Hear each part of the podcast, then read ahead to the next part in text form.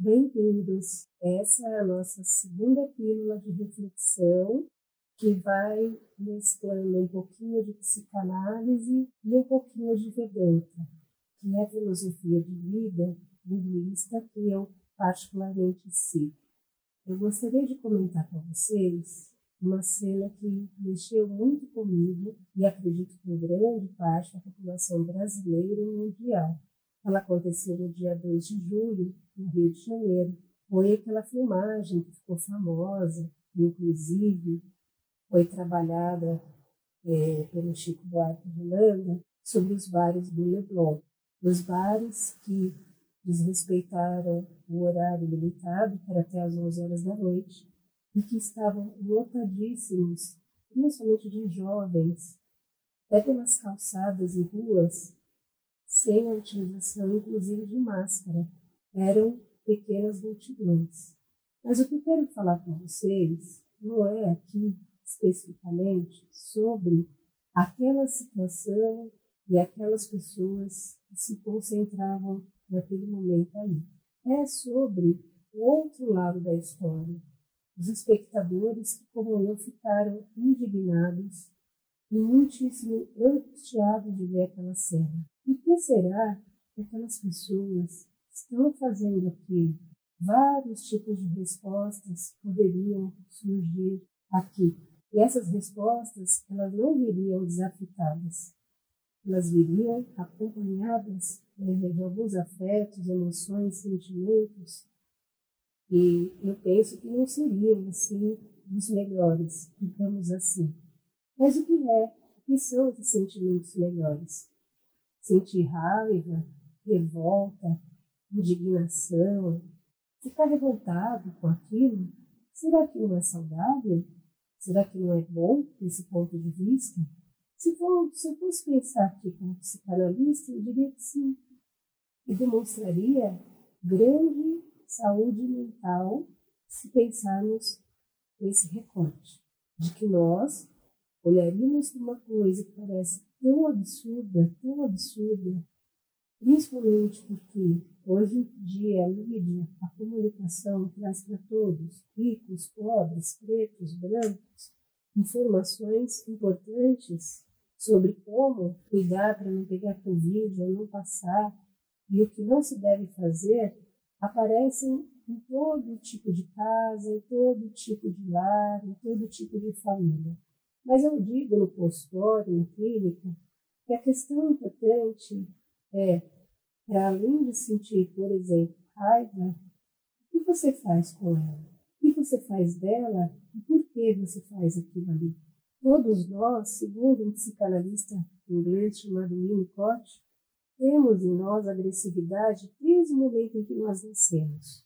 Tem graus e tem graus patológicos. A pessoa ir lá sem máscara e ficar aos berros falando que dane-se, para substituir o verbo, né? O palavrão, o rapaz ele falou, dane-se Covid, dane-se a máscara, é super agressivo, é super irresponsável, inadequado, inconsequente. Eu penso que pouquíssimas pessoas achariam diferente. Mas, se não seguirmos esse olhar, se não seguirmos é, essa forma de pensar e talvez até de agir, será que nós estamos usando a agressividade de uma forma menos sábia, tanto quanto esse moço fez? É isso que a gente quer da vida da gente? É revoltante, sim. É angustiante, sim. Mas o quanto isso daí entra no nosso dia a dia, entra dentro do nosso ser, entra na nossa subjetividade. E quando entra, encontra o que da nossa subjetividade? Faz parte? Como é que você lida com isso no dia a dia? Está cada vez mais difícil lidar com isso no vosso dia a dia de uma forma minimamente sábia. Por isso que eu acho interessante quando nós olhamos para esses povos orientais, como a Índia, a China, do ponto de vista que a China, ao mesmo tempo que acabou espalhando, de certa forma, o Covid pelo mundo, é a mesma China que trouxe extremamente palavras, documentos, sábios extremamente importantes para o nosso convívio, para a nossa cultura também, para nossas civilizações. Então, a gente pode se apegar na China ou no, no, no povo que distribuiu de uma forma impensada isso para os outros. Mas que parte nossa se liga a esse tipo de pensamento? Simplista, cruel, que parte de nós? Uma parte saudável? É isso que eu acho importante nós pensarmos. Todos nós, em algum momento, transgredimos. Claro, em graus patológicos, isso é extremamente preocupante, principalmente porque, como diz um pai que participa da roda de conversa de pais e mães de adolescentes, essa pessoa não pensou no outro, essa pessoa não tem empatia, ou está sem empatia pelo outro. Não concordo, essa pessoa pode estar até sofrendo de alguma questão mental, ou de alguma questão emocional profunda. Ela está em negação, ela está negando a tragédia, a morte, a vulnerabilidade que o ser humano tem, sempre teve. Já foram tantas as pestes, já foram tantos os problemas de saúde, já foram tantas as mortes, e a gente sempre encontra um culpado para elas. A gente sempre aponta para o outro. Isso daí traz para a gente, na parte intelectual, entender racionalmente o que, por que e quem é importante. Mas, para além disso, a atuação pode ser feita através das palavras também hoje em dia, escrevendo no Instagram, no Facebook. Então, eu acho extremamente valioso nós olharmos para nós nesse momento. 2020 está sendo 2020.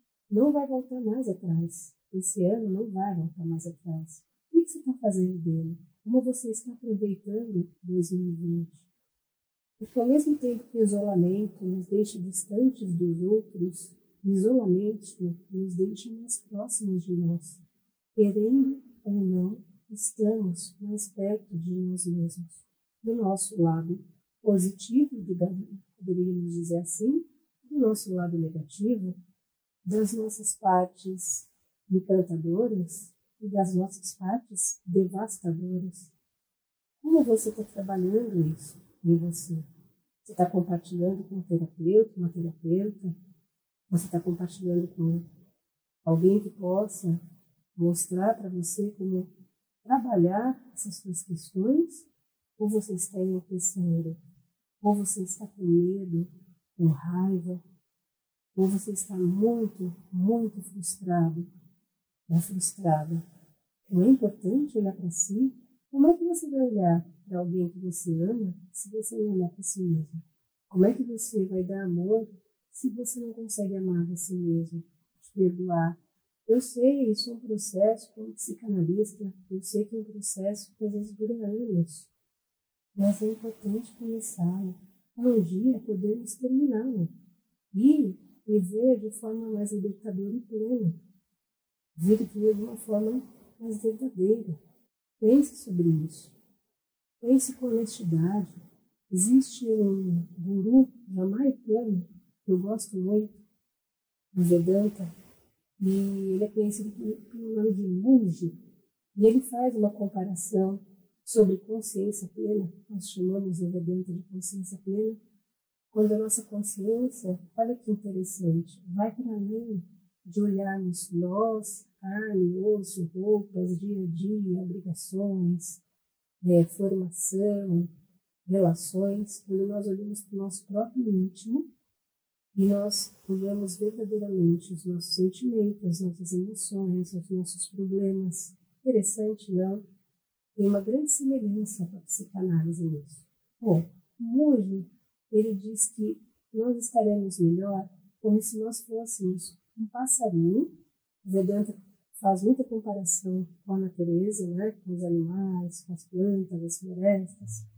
Então ele diz que nós estaremos mais próximos da consciência plena quando nós agimos como um passarinho que está tão distante do cachorro que late que consegue olhar para aquele cachorro de várias formas para além de só uma ameaça e que tem lá no fundo conhecendo seus dons, suas capacidades, ele tem a sabedoria de, de entender que só se ele se machucasse, se ele caísse por alguma questão maior, é que ele seria atacado pelo cachorro.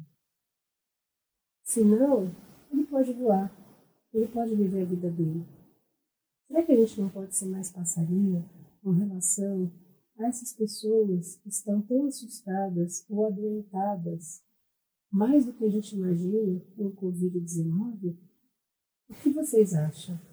Eu vou oferecer para vocês um texto que eu fui adaptando da Mônica Cohen, chamado Amor. Eu quero oferecer para vocês todos, porque nós estamos precisando muito nesse momento ser amados e amar os outros. Não adianta a gente entrar numa briga partidária. Dois grupos partidários políticos, chamam-se de políticos, estão se engalfinhando e, na minha opinião, pouquíssimas vezes pensando nessa massa, mas muito mais na sua vaidade para ver quem ganha a disputa. E nessa, 68 mil pessoas já morreram aproximadamente. Vamos olhar para dentro da gente? É mais fácil a gente, de repente, fazer uma reforma interna do que querer, querer mudar o mundo brigando e gritando na cara do outro. Amor. Pense em alguém que você goste muito, do passado, do presente ou do futuro. Pode ser um bichinho, uma flor, uma pessoa, uma pessoa adulta, uma pessoa velhinha, uma criança, um adolescente. Pense numa situação agradável. Pense, respire e sinta. Sinta esse amor agora e aqui, dentro de você, em você. Conecte esse amor com o que habita você. Comece a incluir nessa amorosidade todas as pessoas que estão próximas a você e vai expandindo a sua capacidade de amar, incluindo todas as pessoas que você conhece. Deixe-las passarem pela sua mente sem julgamento e vá lembrando e vai emitindo energia de amor. Agora, inclua as que você não conhece. Inclua as mais próximas que você não conhece pessoalmente, não conversa, mas vê, sente, e depois as mais distantes. Inclusive, durante o Covid e isolamento social, você não está podendo ter contato, nem visual, quanto mais tátil. Inclua pessoas que você jamais viu. Imagine você tocando essas pessoas, abraçando, beijando, deitando do ladinho, Pense esse amor, sinta esse amor e envie esse amor. Vamos mandar esse amor enviar para essas pessoas que estão, estão doentes com Covid, em casa, nos hospitais, os povos africanos, para os próprios asiáticos, para os chineses, que devem ter muita culpa sobre o que aconteceu, que devem estar sofrendo com, com esse essa responsabilidade que estão colocando sobre eles. Assim como a Alemanha sofre até hoje por lá ter acontecido o Holocausto. Pense nos povos australianos também, os povos e as tribos de toda a Terra. Inclua o seu, o seu amor todo o planeta. As árvores, os animaizinhos, os insetos, as flores, mares, rios, oceanos, inclua a vegetação, particularmente da Amazônia, que vem sofrendo tanto, e da Patagônia, por que não? Inclua o Mar Morto e o deserto do Saara. É lindo, eu já vi de perto. É muito bonito. Não deixe nem o Pequeno Príncipe de fora. Inclua também as Lusíadas, a Odisseia, Kojiki, toda a literatura mundial, os livros que você gostou e os que você odiou. Que tal um pouco de Machado de Assis, essa de Queiroz, Shakespeare, um tanto de Saragoza, uma gotinha de Jorge Amado, banhado por Hermann S. e amor nós. Inclua todas as religiões e também os ateus, como se não houvesse o lado de dentro e nem o lado de fora. Imagine como John Lennon contou e escreveu o mundo é um só. O mundo é uno. O mundo, o universo, o pluriverso é um só. Todos temos prazer e sofremos com ele. Nós somos unas e unos como uno. Perceba. Isso que eu digo é verdade. E só há essa verdade, a verdade, o caminho.